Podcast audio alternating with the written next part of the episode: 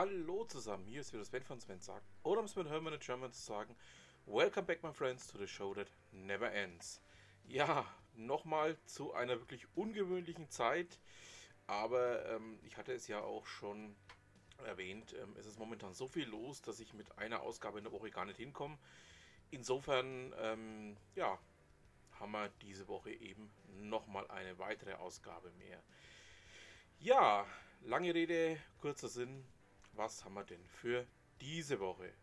Johannes Kaufmann berichtet für Business Insider, dass der neuerliche Facebook-Skandal aktuell anscheinend sogar noch heftiger ausfällt als der ja, groß gehypte Skandal um Cambridge Analytica.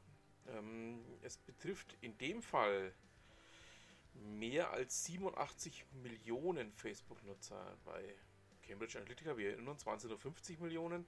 Jetzt sind es 87 Millionen, was so ein bisschen ähm, ja auch auf das Abstumpfen des Themas schließen lässt, weil ähm, der große öffentliche Aufschrei bleibt ja bislang jetzt auch tatsächlich aus da sind wir doch einfach mal gespannt, ähm, was denn als nächstes aufgedeckt wird. Also das Ganze scheint wohl noch nicht so, ja, ausgestanden zu sein. Bin mir sicher, dass da noch einiges mehr nachkommen wird, ähm, was ja jetzt nicht nur auf die Facebook-seitige Verwendung schließen lässt, sondern eben auch, ähm, ja, dass ganz viele andere da auch noch ihren Teil dazu beitragen. Wie wir jetzt auch sehen, dass es alles nicht so wirklich ein datenfreundliches System ist. So, mal schnell einen Schluck Kaffee genommen. Dann kommen wir nun zu was völlig anderem. Saga. Ähm, der Name ist vielleicht dem einen oder anderen von euch schon mal geläufig gewesen. Ein achtjähriges Mädchen hat ein 1500 Jahre altes Schwert aus einem äh, schwedischen See geholt. Ähm, ja, nennt man das mal beachtlich dachte ich mir, interessiert euch bestimmt. Ähm, die gesamte Geschichte habe ich von der BBC übernommen. Und ähm, ihr wisst ja, bei mir sind die Show Notes ähm, natürlich mit den entsprechenden Links gefüllt. Und schaut sich einfach mal an, wenn es euch interessiert. Ja, ähm, kommen wir zur Heimat hier, nach Franken. In Franken berichtet über zehn Thermen in Franken, die man mal gesehen haben sollte, ähm, wenn man sich auch entsprechend entspannen will. Ich dachte mir, es ist jetzt die richtige Jahreszeit, einfach auch mal diesen Beitrag mit reinzupacken. Und ähm, wenn ihr dann gerade mal hier seid, in meiner schönen Heimat Franken oder aber in der Nähe seid, könnt ihr euch ja die eine oder andere Therme mal näher anschauen. Ja, nun zu einem Thema, ähm, das mich die ganze Woche schon so ein bisschen beschäftigt hat. Ähm, Im Zeitraum von Oktober 2011 bis September 2017 sind 259 Leute beim Erstellen von Selfies gestorben. Ähm, sie wurden vom Zug überfahren, sind äh, durch andere Verkehrsmittel zu Tode gekommen, ähm, sind ertrunken, ähm, per Stromschlag gestorben und diverses andere. Ich habe euch das Ganze mal mit reingepackt. Ich möchte nicht allzu viel dazu sagen, weil ja, sonst werde ich hier noch bösartig bis sarkastisch und ja, das wollen wir uns heute mal nicht antun. Ja, ähm, fällt ein bisschen schwer jetzt zu dem anderen Thema zu kommen, aber ich habe da eins, wo ich mir sage, ähm, hochinteressant, ähm, auch in Bezug darauf, dass es ähm, ja hier in der Region, genauer gesagt in Nürnberg und in Rothenburg auch Repair-Cafés gibt und ähm, ich ja demnächst auch eins dieser Repair-Cafés besuchen werde. Ähm, der Oktober wurde als ähm, Monat der Repair-Cafés ausgerufen. Ähm, genauer gesagt gibt es eine Repair-Café-Woche und auch der Rest des Monats ähm, steht im Zeichen von Repair-Cafés. Ähm, wem das Prinzip von Repair-Cafés noch nicht sagt, ähm, es ist ja aktuell so, dass wir eigentlich alle elektrischen Geräte, alle Geräte in irgendeiner Form wenn sie defekt sind, wegschmeißen. Repair-Cafés verfügen hier über einen anderen Ansatz ähm, der einfach darauf hinaus zielt, zu sagen, ähm, lass uns doch einfach mal versuchen, das auch entsprechend zu reparieren. Und ähm, finde ich eine gute Sache.